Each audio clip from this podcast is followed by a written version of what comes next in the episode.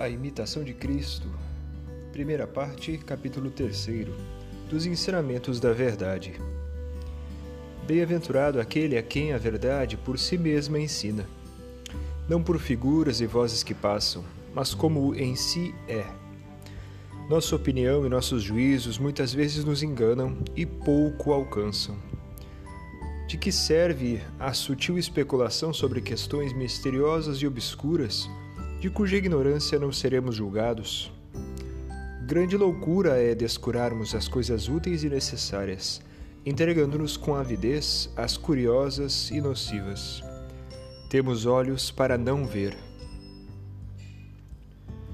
Que se nos dá dos gêneros e das espécies dos filósofos, Aquele a quem fala o Verbo eterno se desembaraça de muitas questões. Desse Verbo único procedem todas as coisas, e todas o proclamam, e esse é o princípio que também nos fala. Sem ele não há entendimento nem reto juízo. Quem acha tudo neste único, e tudo a ele refere, e nele tudo vê, poderá ter o coração firme e permanecer em paz com Deus.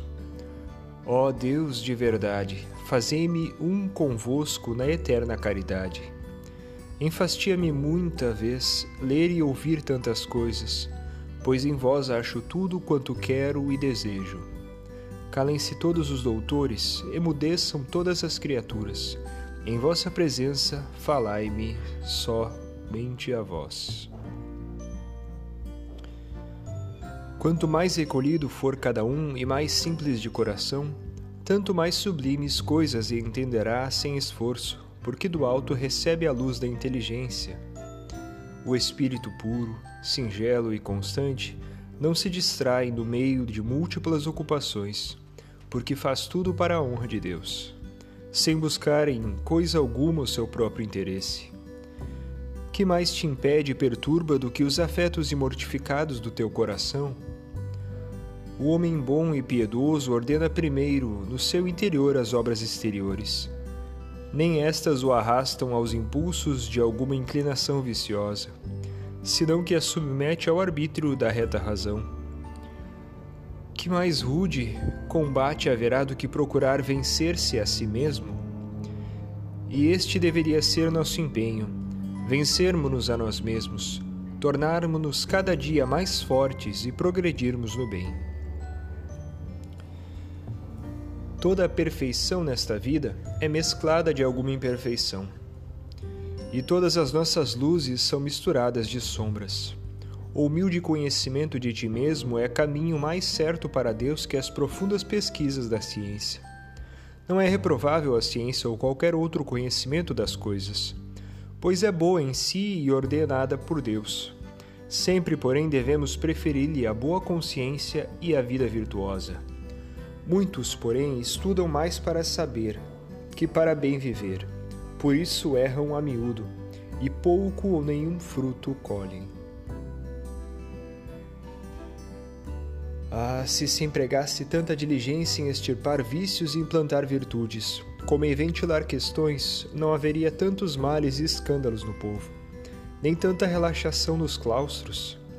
De certo, no dia do juízo não se nos perguntará o que lemos, mas o que fizemos? Nem com bem temos falado, mas quão honestamente temos vivido. Dize-me, onde estão agora todos aqueles senhores e mestres que bem conheceste, quando viviam e floresciam nas escolas? Já outros possuas, possuem suas prebendas, e nem sei se porventura deles se lembram. Em vida pareciam valer alguma coisa, e hoje ninguém deles fala.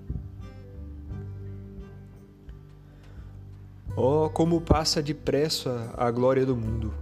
Oxalá a sua vida tenha correspondido à sua ciência, porque destarte terão lido e estudado com fruto. Quantos neste mundo, descuidados do serviço de Deus, se perdem por uma ciência vã?